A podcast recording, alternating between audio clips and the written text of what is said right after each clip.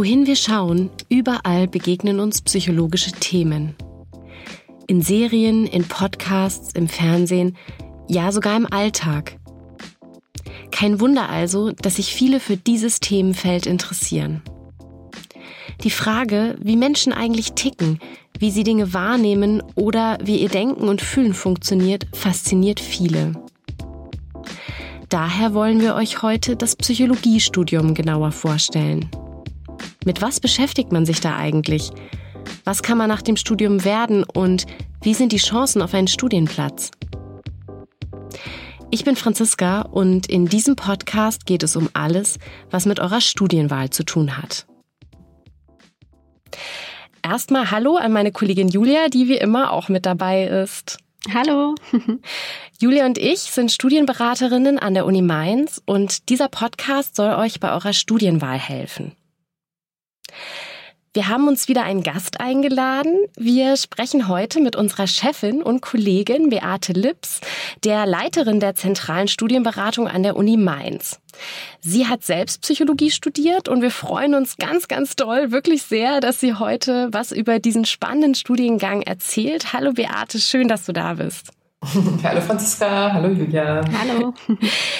Beate, wir machen das immer so, wenn wir einen Gast haben, dass wir mit immer derselben Frage starten, nämlich, wie bist du eigentlich bei deiner Studienwahl vorgegangen und warum hast du dich gerade für Psychologie entschieden?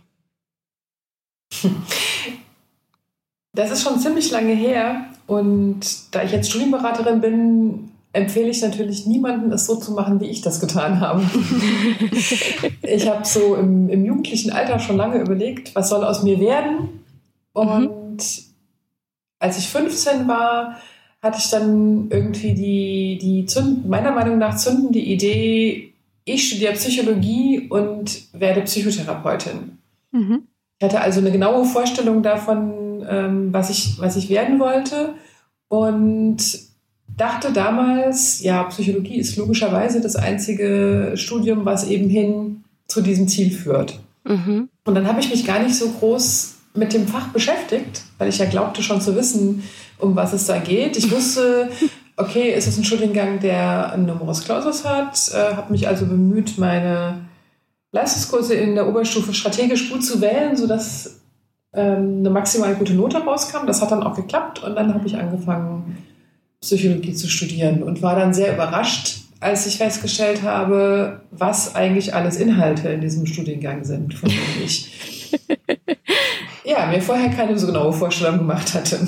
Mhm, okay, das, das klingt ja schon mal spannend. Ich glaube, das begegnet uns sehr häufig, dass man irgendwie dann doch mit anderen Erwartungen ans Studium äh, geht. Ähm, so wie du es jetzt auch beschrieben hast, was würdest du denn sagen, was war denn abweichend und was hat dich denn dann tatsächlich im Studium, Studium erwartet ähm, an Inhalten? Mhm. Also ich habe ja das Studium gewählt, weil ich ganz klar das Ziel hatte, Menschen zu helfen. Mhm.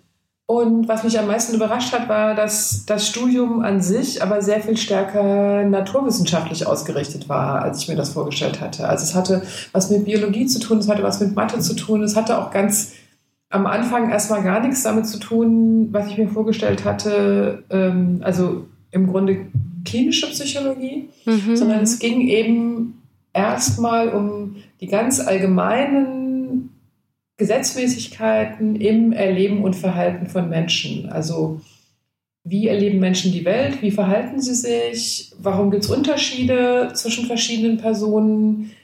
Ähm, wie nehmen Menschen die Welt wahr? Ähm, das, ist, das ist zum Beispiel Gegenstand in der allgemeinen Psychologie. Also wie funktioniert Gedächtnis? Wie funktioniert Lernen? Hm. Wie funktioniert auch visuelle Wahrnehmung oder akustische Wahrnehmung? Das sind alles Dinge, die mich am Anfang da ziemlich überrascht haben. Mhm. Also kann man tatsächlich sagen, dass die klinische Psychologie eigentlich nur ein Teilgebiet des äh, Psychologiestudiums ist. Ja, genau. Und mhm. damals, als ich studiert habe, äh, war das ja auch noch ein Diplomstudiengang. Und da war das eben ganz stark getrennt in Grundstudium die wissenschaftlichen Grundlagen und ähm, im Hauptstudium dann die Anwendungsfächer. Das ist heute anders. Mhm. Heute spielt die klinische Psychologie auch schon im Bachelor eine Rolle. Darauf kommen wir bestimmt später noch. ja. Aber es ist eben kein Grundlagenfach, sondern es ist ähm, im Grunde eher einfach was zu den zu den anwendungsbezogenen Bereichen gehört. Und erstmal beschäftigt man sich zum Beispiel eben in der Allgemeinpsychologie, wie gesagt, mit äh, Denk- oder Lernvorgängen, mit Gedächtnis, mit ähm, visueller oder akustischer Wahrnehmung, also vieles, was auch eher so in die biologische Richtung geht. Mhm.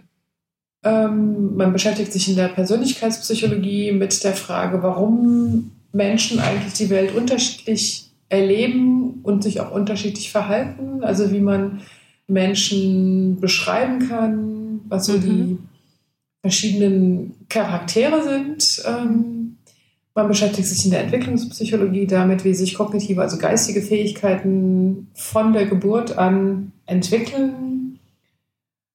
In der Sozialpsychologie geht es darum, wie sich Menschen in Gruppen zueinander verhalten. Das sind alles Fächer, wo es eben darum geht, allgemeine Gesetzmäßigkeiten zu, zu beforschen und dann mhm. darüber eben auch Wissen zu generieren. Mhm, okay. Und du hattest gerade am Anfang schon gesagt, äh, dass dich auch überrascht hat, dass es tatsächlich naturwissenschaftlich war und auch was mit Mathe zu tun hatte. Das ist vielleicht auch nochmal ganz interessant ähm, zu erfahren, wie da jetzt, also wie hat man da was mit Mathe zu tun? Warum kommt im Psychologiestudio Mathe vor? Mhm. Ja, äh, in Form von Statistik. Also Psycho Psychologie ist genauso wie Erziehungswissenschaft oder Soziologie oder auch Politikwissenschaft eine sogenannte empirische Sozialwissenschaft. Das heißt, sie gewinnt ihre Erkenntnisse über die Auswertung von Daten. Mhm. Und deswegen beschäftigt man sich eben in den ersten Semestern sehr intensiv mit Statistik und statistischen Erhebungsmethoden, die man braucht, um eben neue wissenschaftliche Erkenntnisse zu gewinnen. Und man braucht die Kenntnisse eben auch, um wissenschaftliche Erkenntnisse interpretieren zu können. Mhm. mhm. Also wenn man zum Beispiel so eine naheliegende Hypothese hat, wie Frauen sind schlauer als Männer, dann muss man als Psychologin das natürlich auch irgendwie beweisen können. Ja. Mhm. Und deswegen würde man jetzt ein ganz einfaches Experiment, es ist äh, sehr schematisiert, was ich jetzt äh, erkläre, würde man zum Beispiel zwei Gruppen untersuchen, Frauen und Männer, würde die zum Beispiel, wenn es um Intelligenz geht, eben alle einen Intelligenztest ausfüllen lassen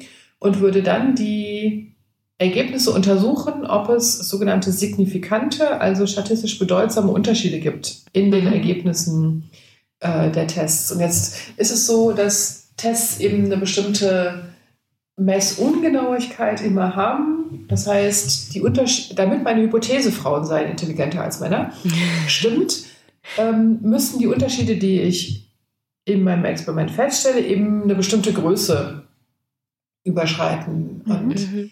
die Schwankungen ähm, müssen einberechnet werden. Und all das geschieht eben mit statistischen Methoden. Und nur wenn ich dann feststelle, dass die Ergebnis aus meinem Experiment mit einer hinreichend großen Zahl von Personen in beiden Gruppen wirklich signifikant sind. Nur dann könnte ich bei meiner natürlich naiven Vorstellung, Frauen seien intelligenter als Männer bleiben. Okay.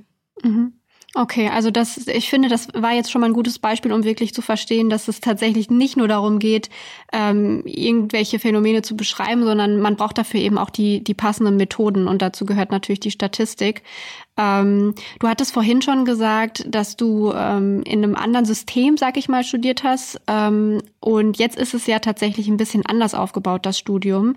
Ähm, jetzt studiert man Psychologie auch im Bachelor und hat danach die Möglichkeit, verschiedene Masterstudiengänge zu machen.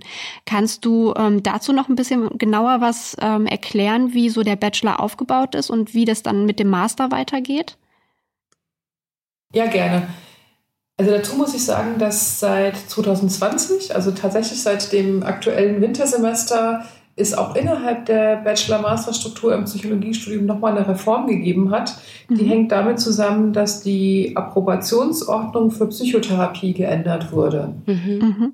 Und es ist so, dass man im Bachelor jetzt nach wie vor erstmal die Grundlagen lernt, aber der Bachelor heißt jetzt auch bei uns an der JGU nicht mehr nur Bachelor of Science Psychologie, sondern Bachelor of Science Psychologie und Psychotherapie, um mhm. eben anzuzeigen, dass das der Bachelor ist, der auch den Zugang zu einem entsprechenden Master und später zur Approbation als Psychotherapeut oder Psychotherapeutin führt. Mhm. Mhm.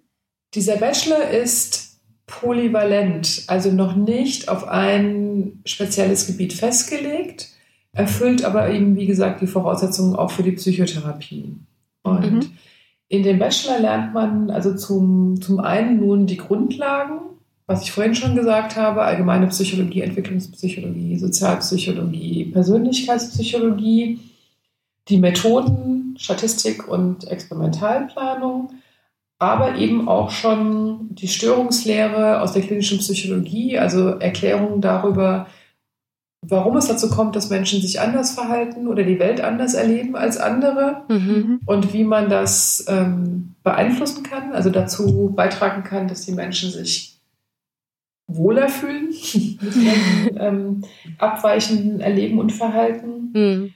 Und es gibt auch schon kleine praktische Einheiten, also ähm, jeweils zwei Praktika, ein Forschungs- und ein Orientierungspraktikum und auch ähm, schon einen kleinen Anteil berufsqualifizierende Tätigkeiten, wo mhm. eben die, die Möglichkeit besteht, schon mit echten Patientinnen und Patienten zu arbeiten. Oh, spannend. Dann gibt es noch so ein paar kleinere Fächer, ähm, aber das ist im Wesentlichen der Inhalt des Bachelors. Mhm. Und nach dem Bachelor muss man dann eigentlich für alle wirklich verantwortungsvollen psychologischen Tätigkeiten noch einen Master machen. Und im Master erfolgt dann die eigentliche Spezialisierung.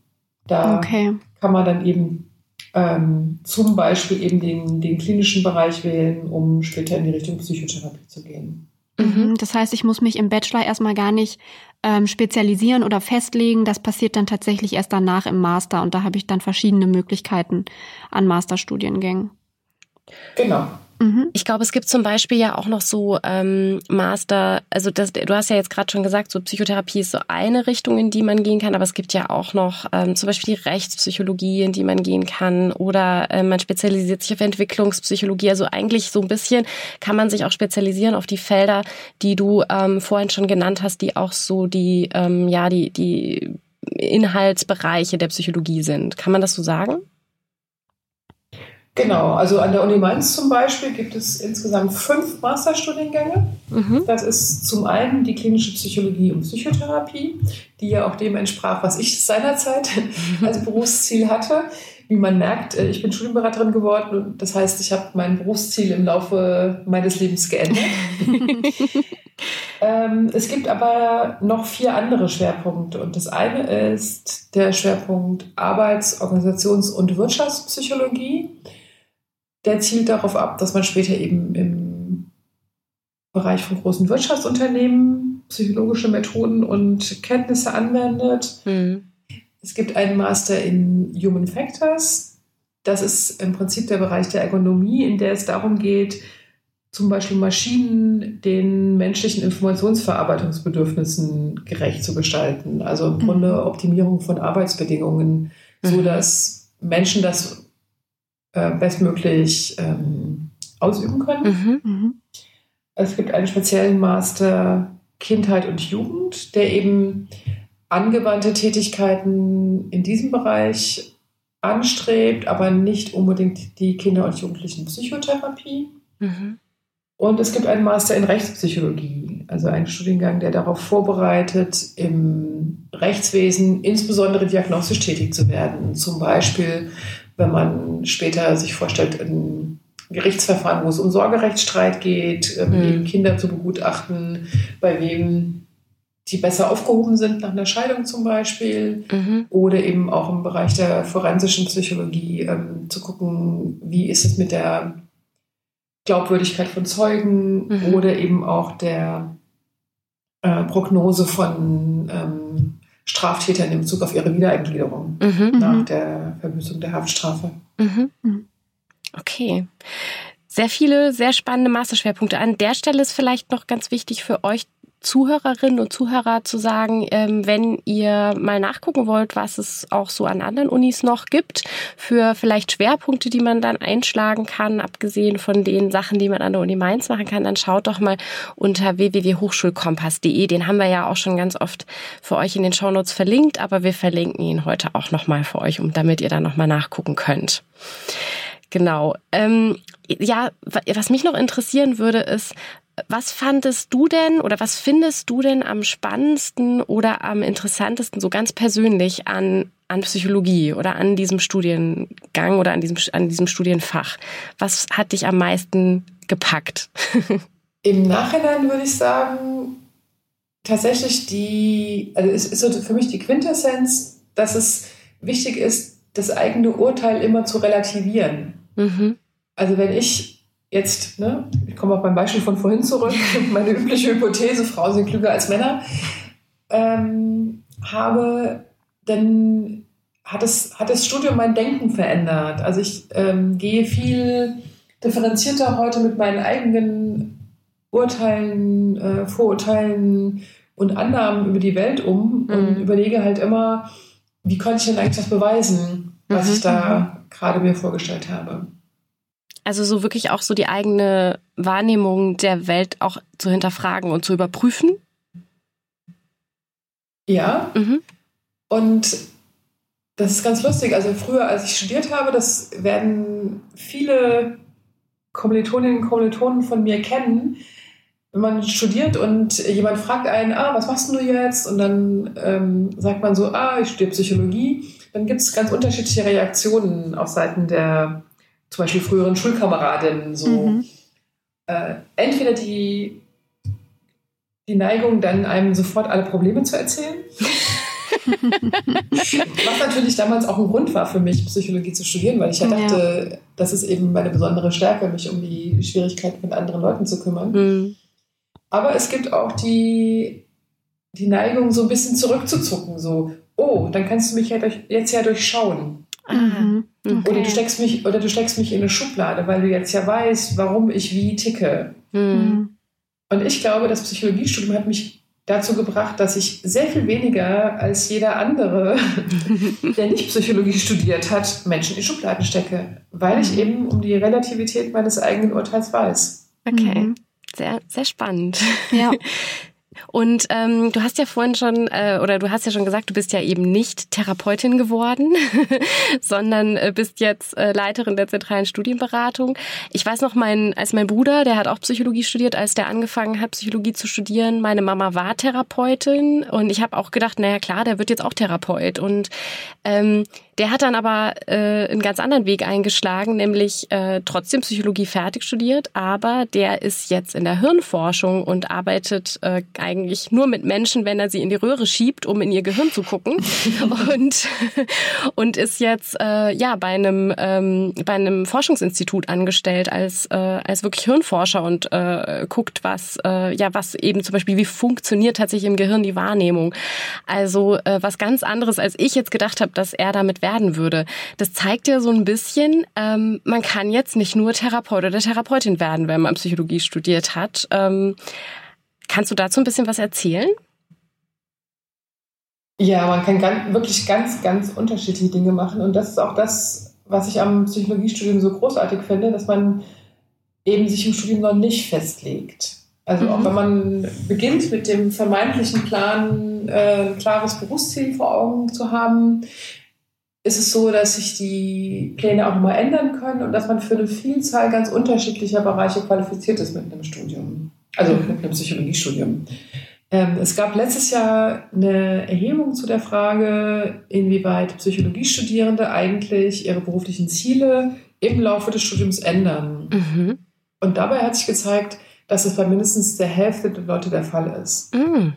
Also tatsächlich gehen über 50 Prozent der Studierenden nach dem Studium in Richtung klinische Psychologie, Psychotherapie, aber mhm. eben auch in ganz viele andere Bereiche.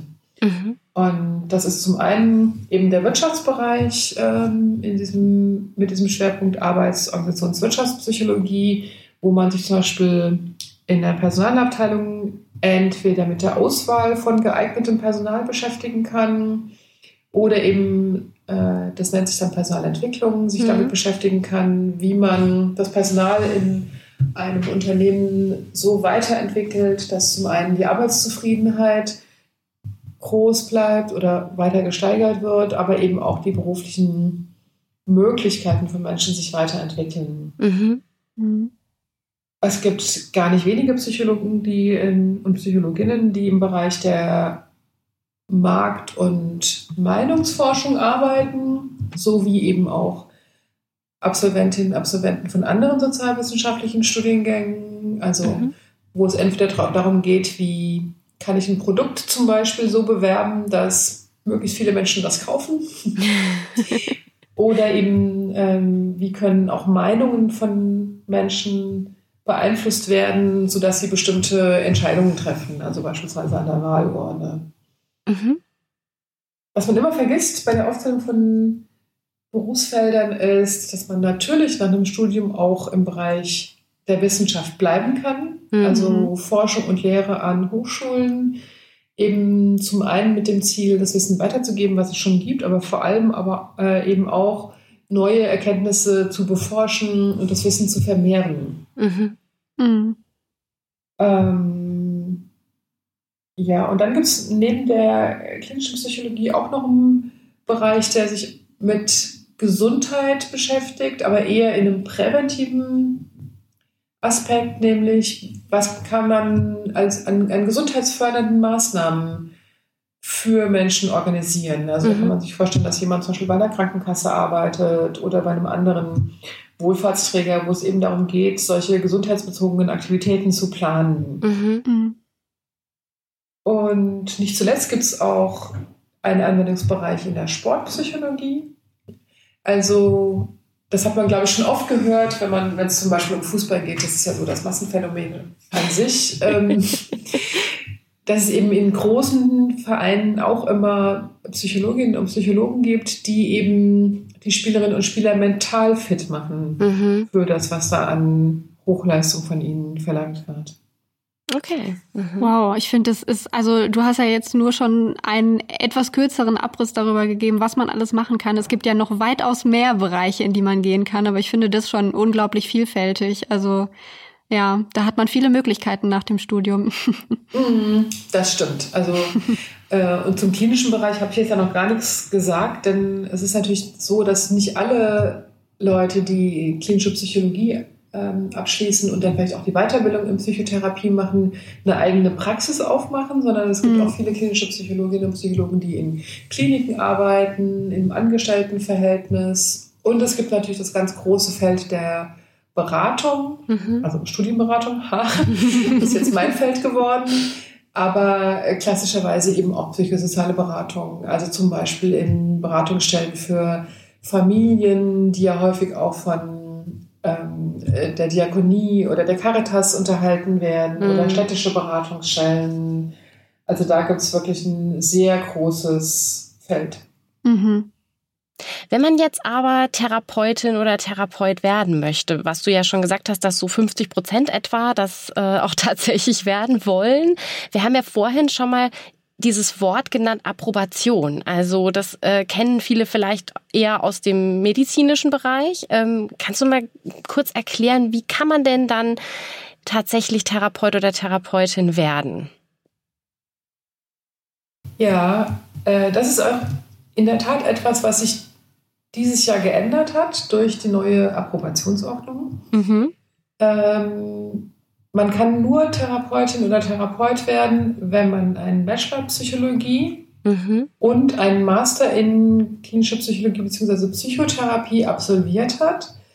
Danach bekommt man die sogenannte Approbation. Das ist also jetzt ähnlich wie im Medizinstudium mhm. die Zulassung zur Ausübung der Heilkunde auf dem Gebiet der Psychotherapie. Mhm. Und ähm, dann kann man eben noch eine Weiterbildung machen, die eben in eine der verschiedenen Therapierichtungen geht. Ähm, das ist die Tiefenpsychologie, Psychoanalyse oder Verhaltenstherapie oder neuerdings auch systemische Therapie. Mhm. Und nur diese drei Richtungen ermöglichen es einem dann später auch eine sogenannte Kassenzulassung bekommen und sich als Psychotherapeutin, Psychotherapeut in eigener Praxis niederzulassen. Mhm. Das ist also wirklich jetzt sehr ähnlich wie bei den Ärztinnen und Ärzten geregelt worden. Mhm. Und was jetzt neu ist, ist, dass man eben nach der Approbation schon als klinische Psychologin arbeiten kann und vollwertig bezahlt wird, aber eben noch die Weiterbildung entsprechend macht. Mhm. Und ähm, was ebenfalls eine Neuerung ist in dem Zusammenhang, bis zum letzten Jahr war es möglich, auch über eine andere Schiene, nämlich über ein Pädagogik- oder Sozialpädagogikstudium in den Bereich der Kinder- und Jugendlichenpsychotherapie mhm. zu kommen. Das geht jetzt nicht mehr, sondern die, der Zugang zur Psychotherapie für Kinder und Jugendliche und für Erwachsene ist jetzt nur noch über ein Psychologie-Psychotherapiestudium möglich. Mhm, okay. okay. Das ist nochmal eine wichtige Info auf jeden Fall für die, die das interessiert. Mhm. Ähm, wenn wir jetzt aber nochmal quasi zurück zum Anfang gehen, ähm, zum Anfang des Studiums, ähm, wie sieht's denn überhaupt aus? Weil das ist, glaube ich, auch was, was viele interessiert und war tatsächlich auch eine der wenigen Sachen, die ich über das Psychologiestudium wusste. Es ist irgendwie schwierig, da reinzukommen, wenn man jetzt nicht so ein super gutes Abi hat. Ähm, kannst du da vielleicht noch was zu sagen? Wie stehen denn so die Chancen auf eine Zulassung im Psychologiestudium? Mhm. Ja, das ist in der Tat sehr schwierig. Psychologie gehört mit Medizin und Zahnmedizin sicher zu den Studiengängen, die am meisten nachgefragt sind in Deutschland. Also mhm. wo die Zahl der Plätze und die Zahl der Bewerberinnen und Bewerber in einem sehr großen Missverhältnis stehen. Mhm. Der Studiengang ist nicht bundesweit zulassungsbeschränkt, mhm. sondern universitätsintern. Das heißt, jede Uni entscheidet eben, ob es eine Zulassungsbeschränkung gibt oder nicht. Aber de facto ist Psychologie in allen Unis in Deutschland ein NC-Fach. Ja, okay. Und deswegen wird jetzt auch die Bewerbung für diesen Studiengang über die Stiftung für Hochschulzulassung, also hochschulstaat.de, koordiniert. Mhm. Es ist quasi eine andere Säule bei Hochschulstaat als jetzt die Bewerbung für Medizin, Zahnmedizin. Mhm. Aber ähm, auch da muss man eben sich bei Hochschulstaat registrieren lassen, bevor man sich dann eben an den Unis bewirbt, wo man eigentlich gerne hin möchte.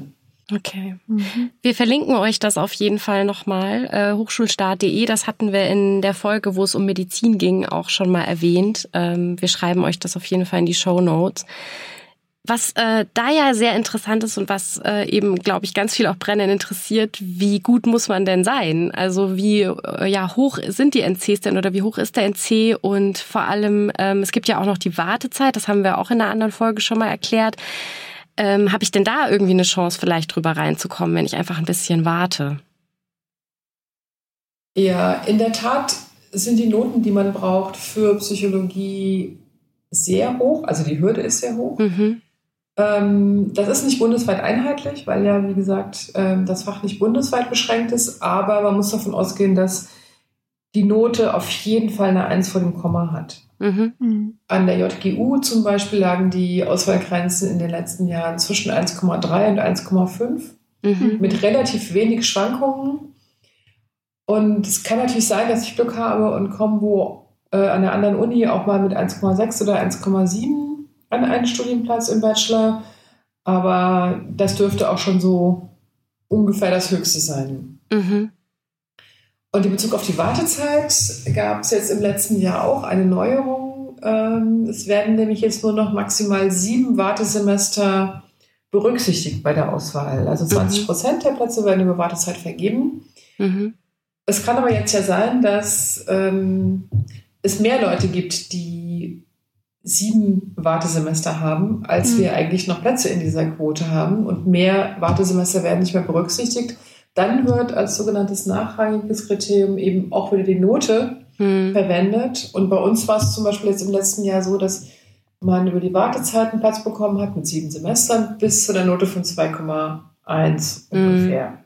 Okay. Das ändert sich natürlich von Semester zu Semester, aber es kann halt sein, dass wenn ich jetzt einen sehr schlechten Abi-Durchschnitt habe, 3,5, ich auf die Art und Weise nie an einen Studienplatz komme. Mhm. Und das ist ja dann auch der Punkt, wo man sich irgendwann überlegen muss, lohnt es sich jetzt überhaupt noch zu warten, weil in dieser Wartezeit kann ich ja eben nichts anderes studieren. Das haben wir ja auch schon mal erklärt.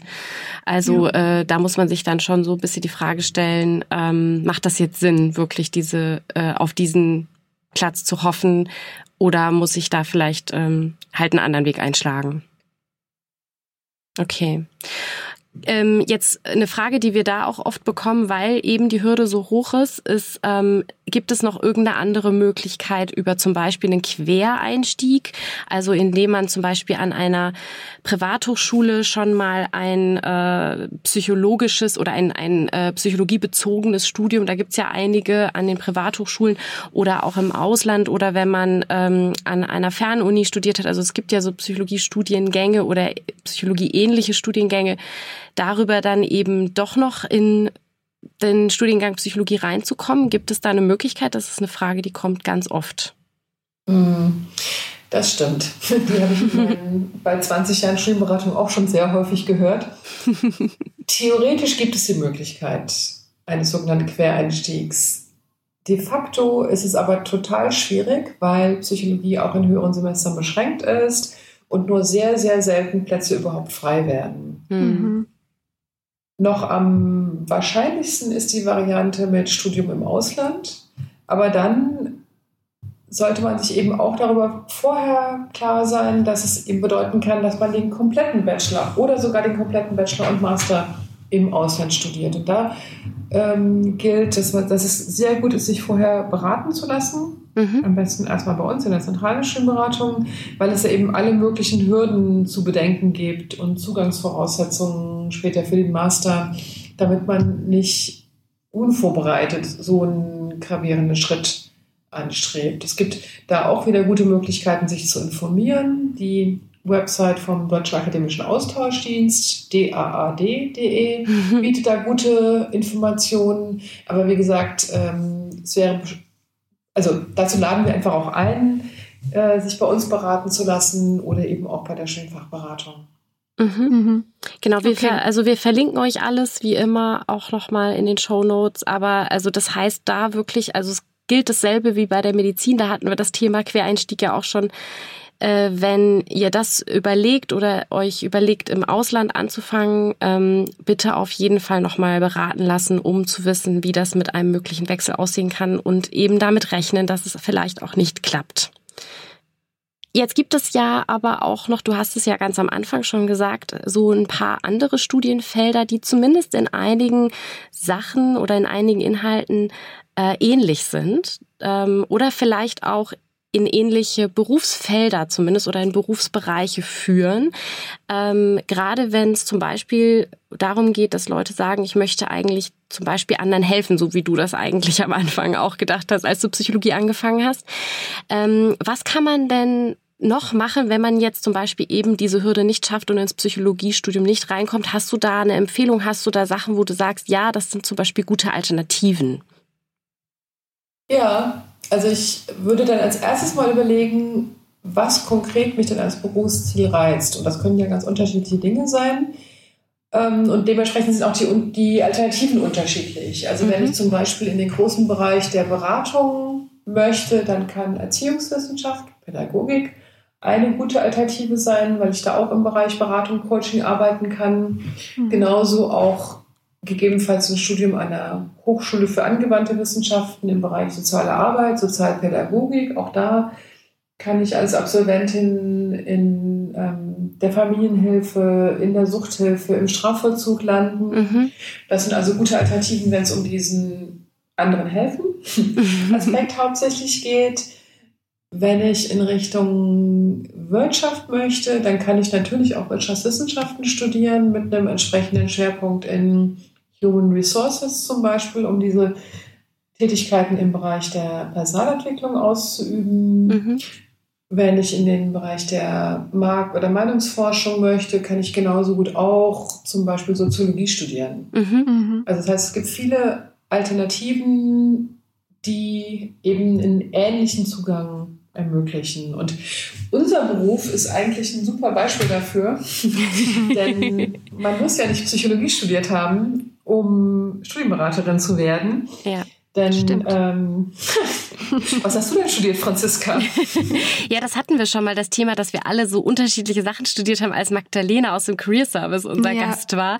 Genau. genau. Äh, also ich habe Erziehungswissenschaft studiert, äh, tatsächlich auch, weil ich, ähm, ich hätte mich für Psychologie sehr interessiert, aber ich hätte die Hürde nicht geschafft. Insofern ähm, habe ich dann den Weg gewählt und bin damit total happy, weil ich eigentlich das mache, was ich auch mit Psychologie machen wollte, nämlich Menschen beraten. ähm, genau. genau. Julia hat äh, aber, um das zu zeigen, ähm, zum Beispiel ja Buchwissenschaft studiert, haben wir hier schon auch ganz oft erzählt. Genau, und Germanistik, also auch nochmal genau. was komplett anderes, was ja erstmal wirklich auch nichts mit dem Thema Beratung zu tun hat. Und trotzdem bin ich jetzt in der Studienberatung. Genau, und es zeigt auch so ein bisschen, dass es ganz viele, ähm, ja, es gibt da wirklich viele Möglichkeiten, auch in so ein Berufsfeld zu gehen. Es gibt ja auch tolle Weiterbildungen, die man machen kann, ähm, zum Beispiel auch im Bereich Gesprächsführung oder mhm. ähm, auch im Bereich systemische Therapie ist es ja auch tatsächlich möglich, mit aus anderen Berufsfeldern zu kommen und da Weiterbildungen abzuschließen. Was man halt dann nicht machen kann, ist diese Approbation zu bekommen und sich eben kassenärztlich niederzulassen. Aber das heißt ja nicht, dass man nicht auch beratend tätig sein kann. Also das geht schon und ähm, da äh, das ist also wirklich eine sehr gute und auch attraktive Alternative, würde ich sagen. Ja, hm, sehe ich auch so. ja, schön. Ähm, Gibt es denn noch irgendetwas, wo du sagst, das möchtest du unseren Hörerinnen und Hörern gerne noch mitgeben, weil die sich jetzt eben speziell für Psychologie interessieren oder irgendwas, was für dich noch so als äh, ja als Fazit äh, übrig bleibt? Ja, ich habe am Anfang ja erzählt von meiner eigenen Studienwahl und dass ich da ziemlich blauäugig reingegangen bin. Mhm. Jetzt bin ich nach vielen Jahren Schulberaterin ähm, und wir organisieren ja unter anderem auch Studienorientierungsveranstaltungen und da möchte ich gerne die Schnuppertage, über die ihr ja auch schon öfters gesprochen habt, nochmal äh, sehr bewerben, weil nämlich genau da man auch mal einen Einblick in das echte Studienleben bekommt und dann mhm. eben auch nicht nur die Möglichkeit hat, die eigenen Vorstellungen von dem Studium an der Realität zu messen, sondern eben auch mal so ein paar Angstfragen zu stellen. Ne? Wie ist denn das mit der Statistik? Ist die wirklich so schwer? Ich bin jetzt in Mathe nicht gerade der Crack, kann ich das dann trotzdem schaffen? Mhm. Und das finde ich an den Schnuppertagen wirklich so hilfreich, um da eben, gerade wenn man ein Studium wählt, wo die Hürden dahin vielleicht auch größer sind, dass man wirklich auch weiß, worauf man sich einlassen möchte. Mhm. Das ja, ist das nochmal ein guter wichtig. Hinweis. Ja. Vielen Dank, ja, super. Da übrigens auch nochmal der Hinweis an, ähm, es gibt ja diese Online-Self-Assessments auch, die wir euch ja schon mal, von denen wir euch schon mal erzählt haben, auch die werden wir euch nochmal verlinken. Auch da gibt es äh, Online-Self-Assessments für äh, den Studiengang Psychologie. Also das ist auch nochmal eine Möglichkeit, ähm, sich da mal so ein bisschen auszuprobieren, ähm, ob das euch denn liegt oder nicht. Ja, bleibt eigentlich nur noch zu sagen, was wir in der nächsten Folge vorhaben. wir haben uns vorgenommen, jetzt in jeder der kommenden Folgen ein Studienfeld genauer unter die Lupe zu nehmen. Auch das nächste Mal haben wir uns wieder einen Gast eingeladen und schauen uns mal das Lehramtsstudium genauer an. Die nächste Folge erscheint dann am 4. Februar und ich bin schon sehr gespannt, was wir über das Lehramt so erfahren werden. Ich auch. ja, Julia, möchtest du noch was sagen am Schluss? Ähm, ja, ich möchte erstmal, Beate, an dir, äh, an dich vielen Dank sagen, dass du bei uns warst und uns ein bisschen genauer was äh, zum Psychologiestudium erzählt hast. Ich glaube, das war sehr hilfreich für einige, die sich für das Studium interessieren und hat nochmal so die Augen geöffnet, dass es eben nicht nur um die klinische äh, Psychologie geht und dass man nicht nur Therapeut oder Therapeutin werden kann. Deswegen vielen Dank, dass du da warst und äh, uns aufgeklärt hast. Genau. Sehr gerne, das hat total Spaß gemacht. Ja, vielen Dank auch von meiner Seite, ähm, dass, äh, ja, dass du alles erklärt hast, dass du dich bereit erklärt hast, mit uns das zu machen. Und ähm, ja, wir hoffen, dass wir dich vielleicht in einer anderen Folge nochmal wieder hören. ähm, Aber gern. Sehr schön, das wäre toll. Ja, wenn ihr Fragen habt, wie immer, schreibt uns gerne an zsb.uni-mainz.de. Auch das verlinken wir euch. Ähm, heute werden wir viel verlinken in den Show Notes. Ihr habt es ja schon gemerkt. Und ähm, wir freuen uns auf jeden Fall auf die nächste Folge und euch wieder zu hören. Und bis dahin alles Gute. Macht's gut. Bis dann. Tschüss. Tschüss. Ciao.